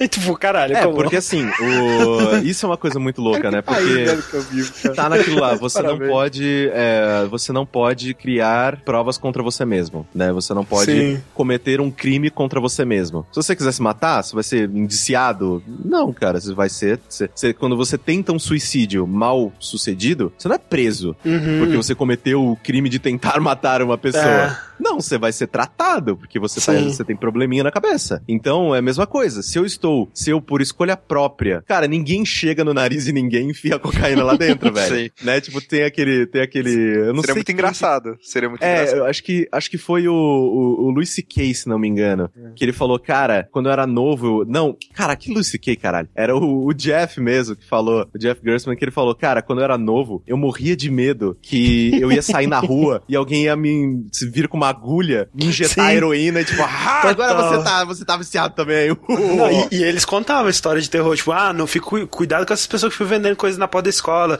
Os caras vão colocar droga no, no sua cara, não sei É, o e que aí lá. do nada você vai estar viciado e sua vida acabou. Cara, Aham. droga não é isso, cara. Você escolhe, você quer, você vai até o cara, você compra. Então, O problema tipo, realmente é, tipo, né, você, você escolhe, mas talvez numa idade que você não tenha a maturidade Exato, pra escolher exato, ainda. exato. Aí realmente é um problema. Isso é uma mas coisa que, com a legalidade, por exemplo, você pode ter, obviamente, é proibido para menor de idade, ou seja, diminuir a chance de que isso chegue nas mãos de menores de idade, ou pelo menos tentar, né? Tentar fazer com que não chegue mais na mão de menores de idade. Aí é foda que não, não é. Não, não, mas assim, todo mundo alcoólica não, sabe... é, não, não é. Não, exato, exato. Mas, tipo, há um esforço, né? Há uma campanha de conscientização, tipo, não beba antes dos 18, proibido, blá blá blá. Que Tipo, obviamente que todo mundo sabe que todo mundo bebe, Pois é. mas há um mínimo de esforço. Segundo, você garante a qualidade desses produtos. Quando você vai fumar ou cheirar, não sei o que tem, cara, aquilo ali tem, sei lá, baseado, tem esterco de, de, de cavalo, tem Talco. Tal, Ah, não, não. é baseado não, é, Exato. é cocaína que na, tem. na cocaína, metade daquilo é talco, metade daquilo, tipo, é outras coisas. Eles até falam, tipo assim, ah, eu tô te dando essas, sei lá, sei lá quantas gramas de cocaína pura, isso aqui você dobra, né? Exato, exato. Você dobra porque você mistura com caralho a quatro. legalizando, você teria um maior controle de qualidade, que é uma coisa muito louca quando você para pra pensar, né? Porque, sei lá, tipo.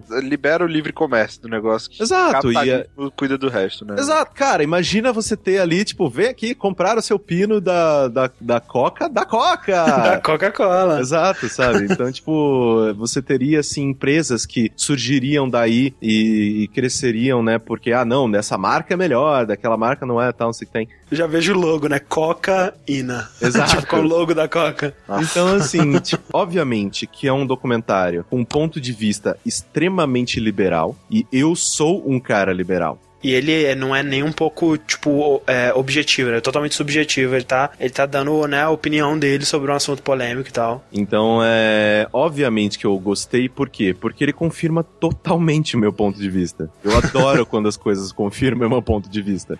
Mas, mesmo se você for uma pessoa, como que eu digo, mais tradicional, mais. é, Família brasileira. família, família tradicional brasileira, dá uma chance. Tipo, assiste só pra ter esse ponto de vista. Ou às vezes ter mais argumentos de como você é contra e tem que matar todo mundo e blá blá blá. Mas dá uma. Assiste. Eu Como é recomendo. que é o nome do documentário? How to Make, uh, How to Make Money Selling Drug. Eu não achei ele em português, uh, nem legendas em português, inclusive eu assisti com legendas em inglês. Mas a primeira vez que eu assisti esse documentário foi quando eu fui, eh, quando eu me mudei pra Manaus com a minha ex-mulher, e ele tava passando na, na GVT, não, na GNT, eu acho, ou no Multishow. Algum desses canais da Globosat, né? Então, às vezes, né, vê se dá uma procurada na sua... Será que no no legendas.tv não tem, não, legenda? Não tem, só tem em inglês lá. Eu vi no Popcorn Time tinha uma legenda em, em português, mas ela era traduzida do Google Translator, assim, É, no, no Popcorn Time tem em português, mas, tipo, eu tentei assistir ele pelo Popcorn Time, é, pelo tempo da pipoca, é, e não consegui porque ele tava com um pouco cedar, né? Então, Ah, pra mim foi de boa, mas a legenda realmente em português tava bem ruim. eu recomendo que vocês assistam, né? Tipo, em inglês mesmo, né? Vamos lá, faz um esforcinho. Porque além dele ser extremamente divertido de assistir, Sim. né, ele não é um documentário